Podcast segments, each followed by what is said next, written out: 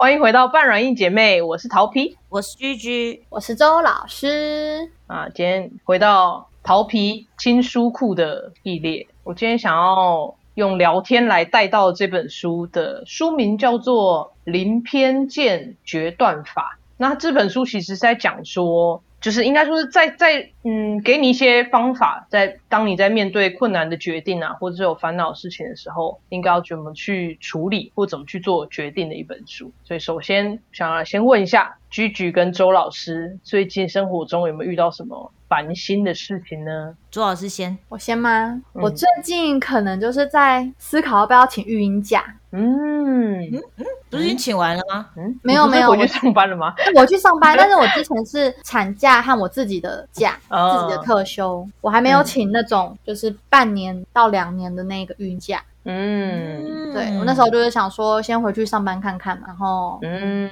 就是在看说有没有要继续请育婴假。那考量的点点其实蛮多的，就是一个是哦，孕婴假的条件是小孩三岁前至多可以请两年，然后前哦六个月是有劳保的八成薪这样子。嗯，对，后面嘞，后面后面就没有停薪的概对，就留职停薪的概念，对。哦所以请的时间都是自己可以决定，就是只要嗯跟主管他们讲好就可以。对，你现在的心情是你一定会请，你只是不知道在什么时候请，还是你有可能根本不请？我就有可能根本没有请，不会请。哦，因为我觉得，如果我请了，我好像需要好好的安排我请假的中间要做事情，你说像暑假要有暑假计划一样的感觉吗？不然好像有点浪费。就是因为有些人请假是要带小孩嘛，但是我现在没有打算就是要带小孩，我就是 对，对很多孕婴假的妈妈是会自己带。对，那因为我现在没有要自己带嘛，我就是已经送托婴了，那我就觉得应该要做一些，就对，就像暑假作业一样，应该要有所规划，不可以贸然的就这样子。哦现在就好像突然拿到一个拿到一百万，你不想要随便花，那想说那我这东西到底拿去投资还是怎么样？对，就是很有点犹豫对会犹豫，就不能说哦，就像之前一样，我就是要一直放假这样子，就觉得好像不太行。嗯，好对啊。然后如果有了孕假，那是不是要积极的去面试之类的？面试，你说其他工作吗？对啊，其他工作，哦，那的确，现在又是一个慌乱的时候，会让人更犹豫。嗯，然后又很怕说，哎，我这样犹豫下去，是不是小孩就三岁了？那其实就代表你现在的工作没有让你不舒服到一定要请假，某方面来说也是件好事啊。如果到他三岁，你都没有觉得哇不行，我一定要请假，不管怎样，但是我就很怕，我是不是在温水煮青蛙？就是好像可以，好像可以。所以他其实掺杂了一些你要不要这份工作一直做下去的一些对，考对量。对对，还有哇，这非常复杂，这不是单纯的育婴假的考量。对，嗯嗯好，就那我们等下来掺杂蛮多的。嗯，探讨一下书中的方法，以后我们再好看看对你的 目前的决定有没有帮助。对，目前好的烦恼。哎，所以周老师，你是育婴假这件事情，其实是应该说是你是想全盘一起讨论，就是你以后想做什么工作，然后想你想花多少时间在工作上，多少时间在家里，然后你觉得，比如说如果你要改变你的生活方式，其中一个关键点就要换个话，那换工作的准备时间，唯一有可能就是育婴假。对，因为我觉得现在的时间实在是会被小孩占据太多了，的确，嗯真的没什么时间，所以育婴假真的是一个很宝贵的可以空出空双手时来。间，没错。嗯，哇，其实那也算是一种育婴吧，因为你想改变工作的很大的动机，应该也是为了小孩。嗯，都有啦，他跟我自己都有。嗯，嗯，哇，真的很困难，嗯就是互相 dependency 很多的那种，嗯，对对，参数非常多，考量事情。真的。嗯，居居最近有什么困扰吗？不用这么大的也没关系。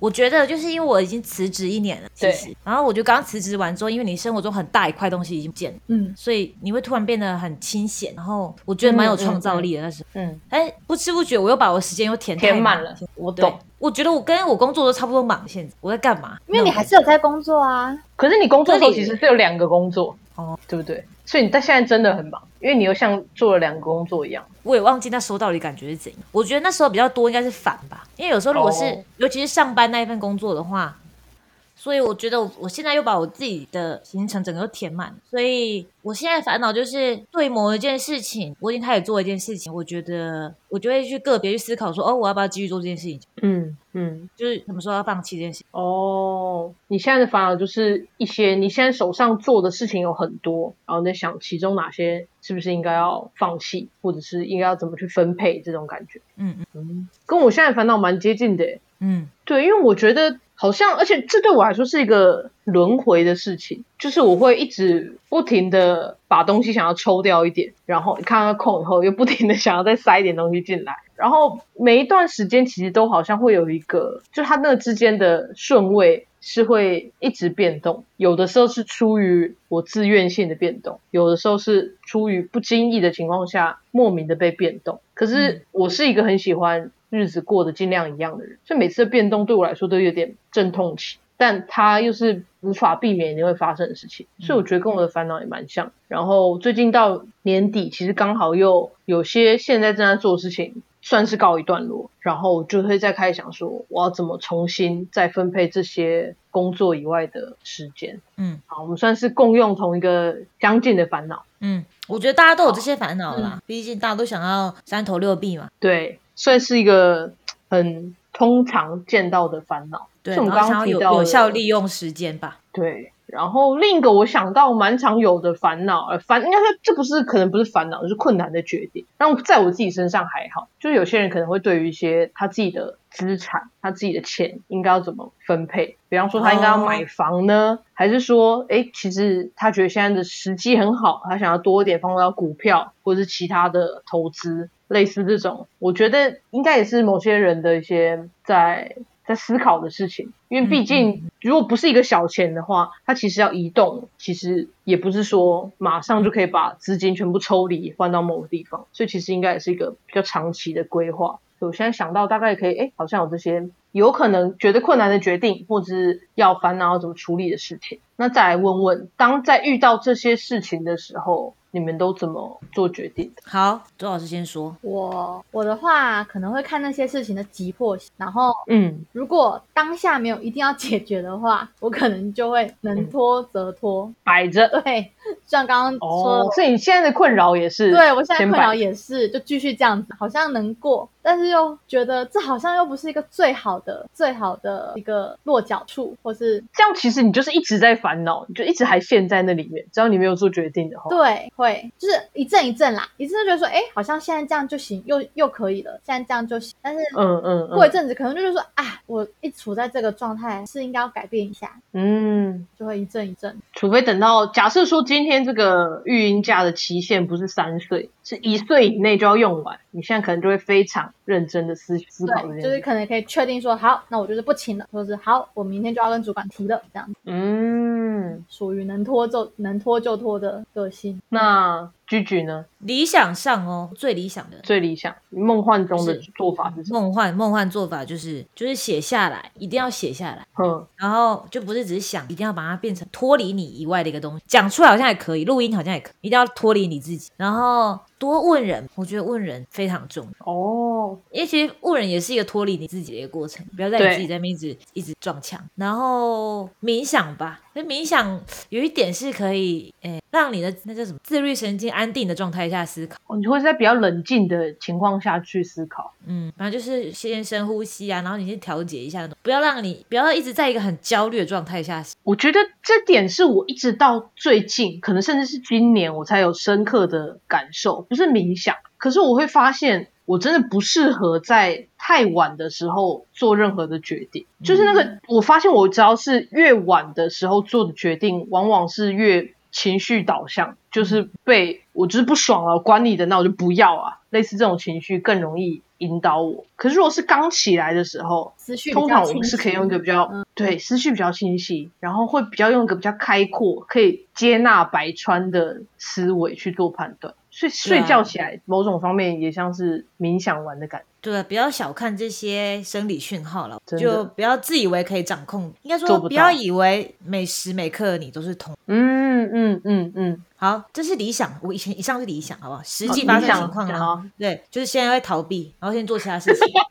然后就做其他事情，做一做之后，等到这件事情已经火烧屁股之后，再赶快来做一个快速决。哦，因为我虽然很讨厌一直自己一直很容易事情堆积很多，但是我又很享受火烧屁股感觉，有点变态，但是 很很享受，很有很享受很，有效率可以解决这件事吗？对啊，是什么什因么样的感觉？为火烧屁股的时候，我可以很专注，我觉得。哦，你需要压力才有办法专注，对啊，是不是让你听起来，你是不是觉得我没有办法让自己火烧？屁股，对我没有办法忍受火烧屁股的感觉。嗯然后我发现我自己在做决定的话，跟你们的分类比较不一样。我发现我反而越理性，就是这件事情只要条件足够以后，就可以理性的做判断的事情，我通常都比较不会找别人讨论，我可能就会自己查完以后，然后自己想一想后。就决定要或是不要，或者是改变，或者是怎样，类似这种。理性的事情是什么？？理性的事情是什么？想想看啊，嗯，就是比较可以数据化的事情，你比较可以清楚的，它没有掺杂。我觉得先讲感性的事情好了，可能比较好理解理性的事情是什么。感性的事情，我就是会疯狂的逢人就问，逢人就聊，所以我觉得感性的事情可能是这个决定牵扯到其他人。我不是说会对其他人造成影响，而是这个决定因为有其他人的因素会导致不同的结果，所以我没有办法直接透过理性的思考去判断这件事情最终的样子会是怎么样，所以我觉得很难做决定，所以我就会疯狂的寻求别人的意见。对，会觉得那你觉得怎么样？你怎么看这件事情？对，但如果说是一些比较理性的，比方说卖工作这种工作买房这种嗯，虽然我不是说我可以预测这份工作做十年以后会长成怎么样，可是它其实没有掺杂太多其他人为的因素。我这一当然条件是说，假设我现在已经拿到两个不同的 offer，要去做判断这件事情，我觉得我可能就比较可以自己有办法去做判断。对，所以我觉得反而不是分事情的大或者是小，而是这件事情对我来说的不确定性，它后面会产生的连带效果的不确定性的程度，会影响到我怎么去做决定。是我自己觉得啊，我现在想想起来，我好像是这样子。那感性事情，我想我应该知道是哪些了，对，就是一些鸡毛蒜皮的 小就是一些谈恋爱之类的。小小到不行的鸡毛蒜皮的小事，问爆。对，哎，但是说实在的。可是公司上跟其他人的沟通这种事情，我也很爱问，因为这就是一个感性的事情。哦哦，跟其他人沟通，就算是同事，也算是感性的事，在你的分类里。对，因为我不知道他会有什么反应，我帮自己洗白一下，不能把方向全部往那边带去。啊，或是说就是个人，那你不是不是只跟逃皮自己本人有关，还有对对方的事情，你都会把它归类为感情，就对是需要可能猜测对方在想什么，他怎么对，对那部分就掌。控度很低的事情如。果是你自己一个人相关的，就是我自己可以做决定。对我感觉我是这样。诶那你现在回顾一下，你觉得感性的事情问有用？你分类的，可是你知道，毕竟这个人生没办法从头，所以你很难判断这个决定到底当时对或是不对。那当然，你没办法判断这决决定是好或者不好，你也更难，就没办法回溯出说，那我当时如果不问会怎么样。可是的确，我现在觉得我还是会问，因为某方面对我来说，问问题的本身是在我思考的方式，嗯，对梳理的方式。嗯，但我现在会尽量不要问太久，尽量问到一个点就好。对，以前可能梳理的时时间太长，现在尽量把这个梳理的时间拉短。那理性的事情，你觉得你没有问，就尽量不问别人，然后自己自己整理、自己决定。你目前为止蛮满意自己这个测过程。我觉得目前为止觉得好像还行，嗯，理性的部分好像还行。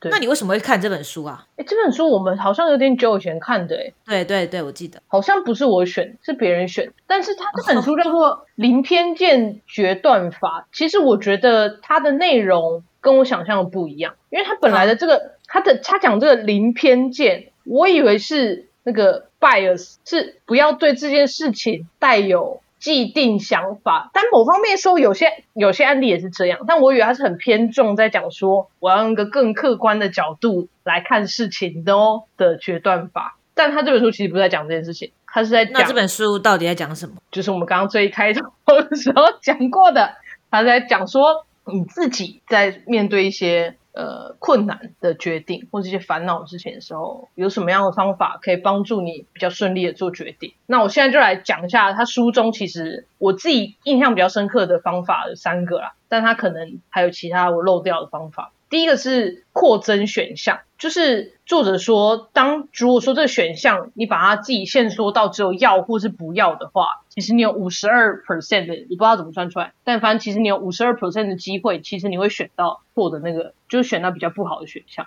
意思是说，比方说，假设我今天只有想说，呃，我要这份工作还是不要这份工作呢？你就会把这个整个命题已经限缩到只有这两个选项。但其实，假你真正要这份工作或不要这份工作，可能掺杂其他原因。比方说，你可能觉得，如果我要这份工作的话，它可能会占用掉我太多的时间。所以，其实有另一个选项，可能是我要这份工作，但是我去找未来的主管讨论有没有其他的方式可以进行这份工作，类似这样子的概念啊。就是你其实是有办法去创造出来第三个选项。当如果你今天只有限缩在两个选项的话，其实你很容易被局限在某一个思考的范围内。然后，如果这件事情又是跟其他人的讨论的话，你很容易跟对方形成竞争的关系。比方说，他希望。我们就这样做，你就说我不要这样做。但其实可能第三个选项是你们所谓的双赢的局面。所以他第一个方法就是他建议说，大家应该要扩增选项，你可能会看到不同的可能性。第二种的话，他的推荐方法是说，你就想象，假设这件事情不是发生在你身上，而是发生在一个你最好的朋友身上的话，他今天来问你这个问题，你会怎么建议他？你会建议他怎么做？那这样做的做法是，其实就有点是在带你跳脱现在这个环境，你用一个第三者的方式来看这个问题，可能会比较容易看到一些你本来因为一些情绪而遮掩住的一些想法。其实我觉得这三个方法是可以套用在不同的情境下。然后第三个方法是说。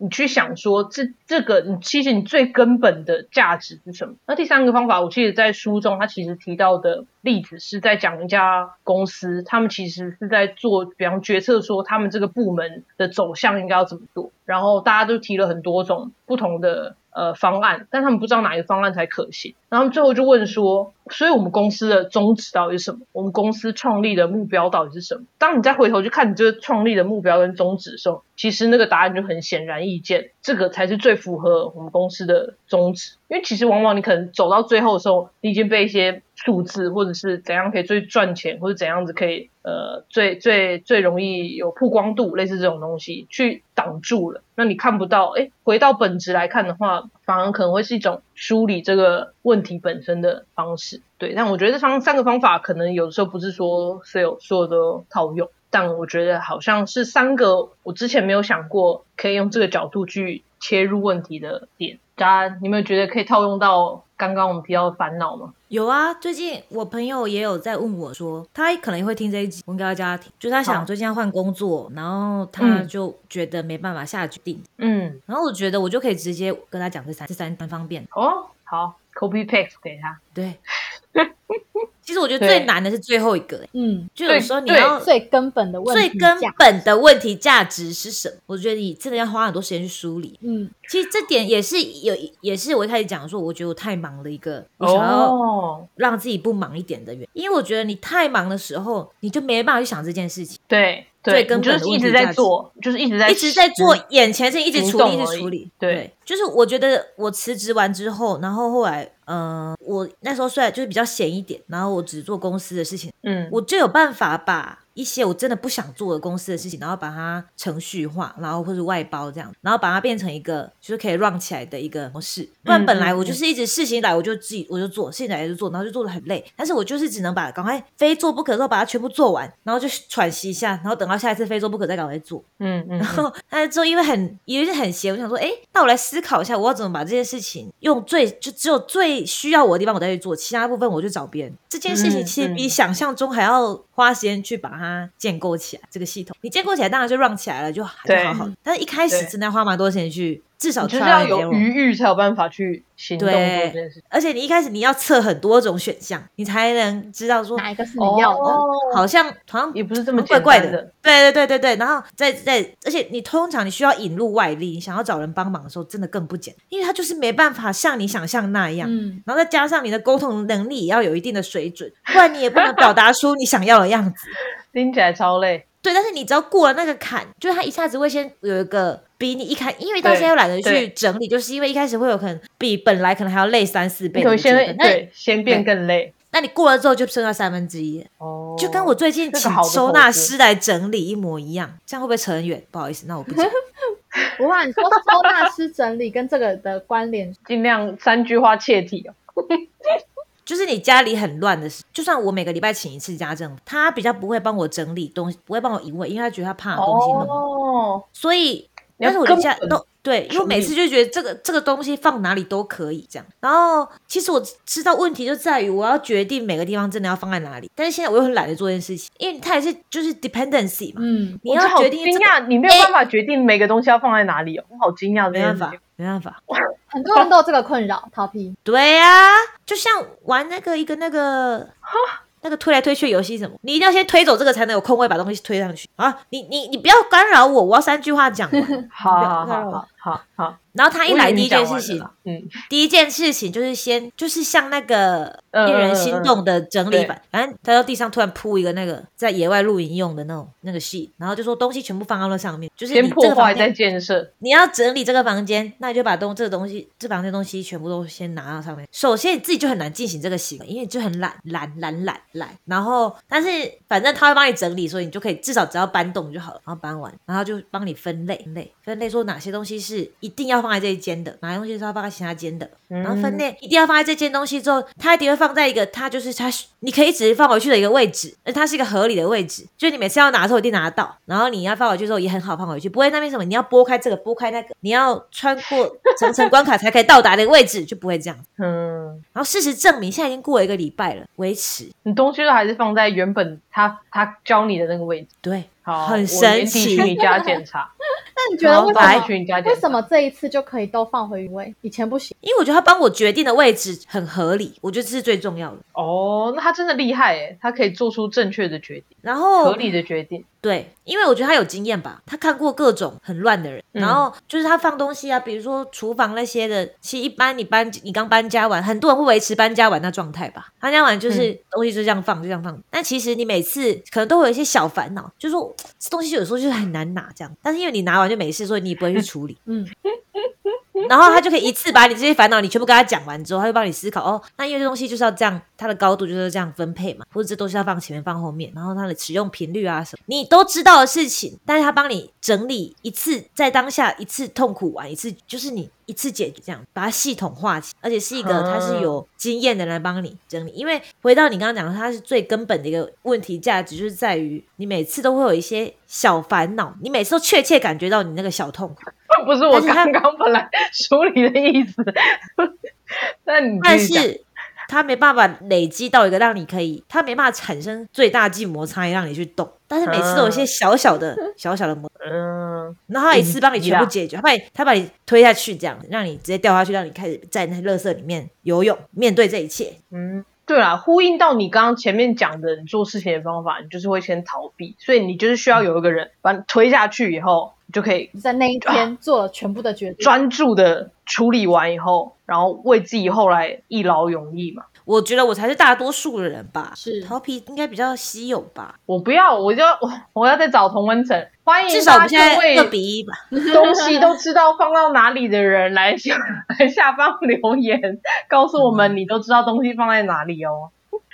啊，最后我再提几个我在这书里面看到的点，那可能已经不是单纯是做事情的方式，但我自己看到之后，我觉得还蛮有趣的。第一个点，其实我们有点在上一集讨论选举的时候有提到，就是人人呢、他只要其实只要选择了一个态度，或者他只要选择了某个阵营以后，他其实后面在收集资料的时候，都会着重在支持自己论点的那个部分。我觉得这这个这个这部分的案例，大家应该生活中就是很常见，嗯，对。想看自己然想看后的，对，其实我觉得大家应该自己也都做过这种事情吧，就是你嗯去查资料的时候，你就会可能 Google 完关键字以后，像刚像像像上一集我们讨论到，哦我可能 Google 完关键字柯文哲韩国语以后，我就我没有要看他合的、啊，我就一直录录录，我一定要找到有一个他们两个吵架的证明说，证明我才是对的。是不是撸很久？大部分都是他们两个很要好的新闻。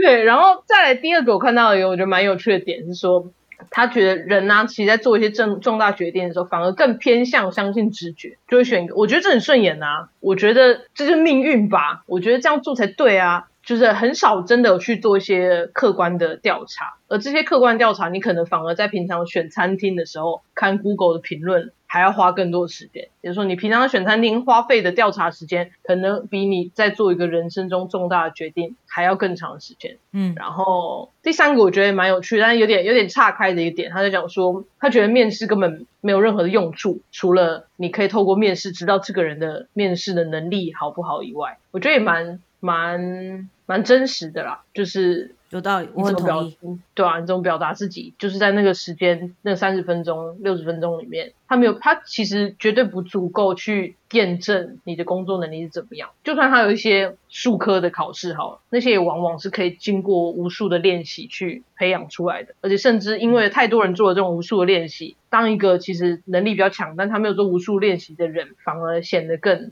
好像反而显得他没准备，好像反而显得他表现没有那么好。对，然后这也是我看到一个，诶，我觉得还蛮有趣的点。差不多，以上是关于这本书的部分。然后，居居有看过这本书，有什么想要补充的吗？太久以前我有点忘记了，但是真的蛮久我记得现在看，我记得我印象深刻，就是我会建议我最要好的朋友，我觉得其实马、马上可以让你跳离你自己盲点的一个说法，而且可以马上把你的问来问你的人问他回问回去，你不知道回答什么就问他的就回答他这句。你是在想要如何回应？说诶，那如果今天天是我的话，你会说什么？这样你会怎么建议对啊？，但是其实来找你的人有八十七趴没有要听吧，他只是想要找你整理。你说他就只是想开口问，对啊，但是想要真的就是聊一聊。跟一个你可以信赖的人，他来找你，表示至少你的讲你说的话他是可以相信的嘛，然后他也是可以跟你放松的讲出他自己话的人。首先这是他这样认可，但并不代表他一定会照你讲做，所以最主要的还是让对你最重要是让他多讲讲这样。然后多思考。对，然后那时候就会不知道怎么问才可以让他多讲讲的时候，就可以问这个问题。哎，那如果立场对调，如果是我遇到这个问题，你会怎么建议我啊？哦，很棒，很棒，这完全很好聊天的人，很实用，很实用。对啊，嗯。呃，锦我觉得囊秘籍，大家马，我觉得马上问那个最根本的问题价值是什么？太难这个了，太难了。这很难，这很难。对，我觉得马上抽到这里是最不妥。这个对啊，当时书中的案例是用在公司啊，我觉得公司很适用。哦，对对对，感觉马斯克会问你这个问题，你不回答，可能马明天就被 fire 了。没关系，他的话就说谎就好了。嗯，好，反正下一集我们就会聊马斯克，下一集就聊马斯克到底是怎样一个人。好，好，那关于这一集的话，我们要就是这本书《零偏见决断法》的话，我们这次有不一样，又有不一样的送书方式。上次觉得太困难，就是这一集我们录完以后，我们一样会在我们的 IG 上面会有一篇贴文，然后如果有对这本书有兴趣，想要拿到这本书的朋友的话，就在那篇贴文下面 tag 你另外朋友的账号，这样就可以了。好，而且 IG 我们比较好联络到你。对，好，那如果喜欢我们这集内容的朋友，怎么样？居居，没有，我刚刚要补充一句话，好，你说。你说是跟收纳有关。好，最好给我是一句话。周老师问我说：“为什么这一次可以解？”我后来想到一个关键，就是、因为他现在把我 reset 到一个一个白纸的状态，所以如任何一个新的掉下去或者乱放的东西，都可以马上归属责任。哦，很明显，这是谁做的？你马上给我拿去，它的原位。至少如果是藏在我看不到的地方也可以。但是我们就是一直 reset 回那个零的状态，而且可以马上不用争论说是谁的错。对，讲完了。好，那请周老师继续。如果喜欢我们这集内容的朋友，可以在 Apple、Spotify 还 Apple Apple Podcast 和 Spotify 给我们五星好评哦，好，谢谢。太好笑了。或是如果你有什么烦恼的话，你也可以去我们的 LINE 群组，然后跟我们一起讨论哦。我们应该只会问你说，那你会建议最好的朋友怎么做？但是，对啊，其他人可能会有不同的问法，好不好？大家一起来讨论看看。好，那今天就到这里喽，拜拜。拜拜。还行吧。我觉得今天蛮顺的啦，虽然我中间收纳讲的有够多，但是我也懒得剪，我这次真的没空剪，就这样吧。我觉得大家是有兴趣听的，收纳的收纳部分哎、如果到你来的时候，我我家还是干净的，我真的觉得太。划算了，我真的觉得不得了真的再请啊，再请。你不是说还有一个储那个卧室还没？对他如果真的再来，又因为现在有时候你懒得烦，我就把它丢去他没整理过的地，因为毕竟那边就本来就是一团乱。哦，但是如果整个家里已经没有这样的一个空间怎么办？对，那真的太神奇，还能维持。太荒唐了。比如说，我觉得最神奇就是我的包包，我的包包，他帮我决定一个我每次都放的位置，因为我每次都乱放，就可能放这，他帮我决定一个 就在这里，就是这里很棒，就是一个家，他的家就在那里，我就放在那里。好荒唐哦！啊，好荒唐哦！什么哪里荒唐了？这件事情的好了好了，你说这件事有有很难吗？你是觉得对啊，这件事情有什么难的？勿忘世上苦人多，好皮。好皮没有经历，不经一事不长一智啊，桃皮。不长你这样，你这样跟高红安有什么两样？你是傲慢。